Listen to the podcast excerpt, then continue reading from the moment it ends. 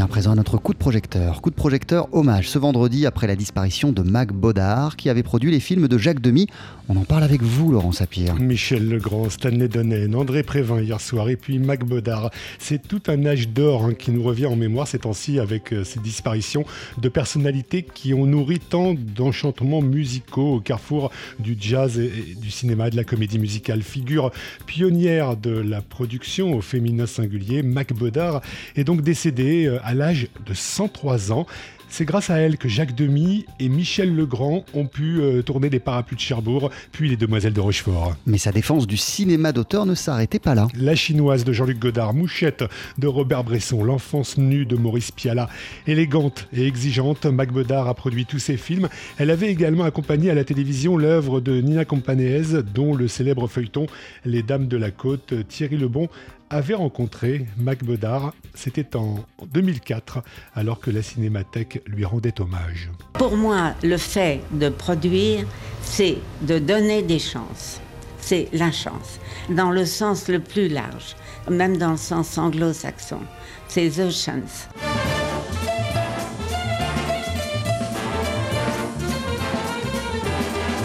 La première personne qui est venue me voir, ça a été Jacques Demy. Et c'était vraiment lui avec qui j'avais envie de travailler. Et on s'entendait très très très bien parce que j'ai tout de suite deviné chez Jacques son côté enfant, c'est-à-dire qu'il regardait la vie avec des yeux émerveillés. Il y avait déjà de la couleur dans ses yeux. Et, il n'avait pas peur de, de dire des choses très très simples, naturellement. Et toujours au chapitre Jacques Demy, le film dont Mac Bodard était la plus fière en tant que productrice, c'était Peau d'âne, toujours donc avec Jacques Demy derrière la caméra et Michel Legrand pour la bande originale.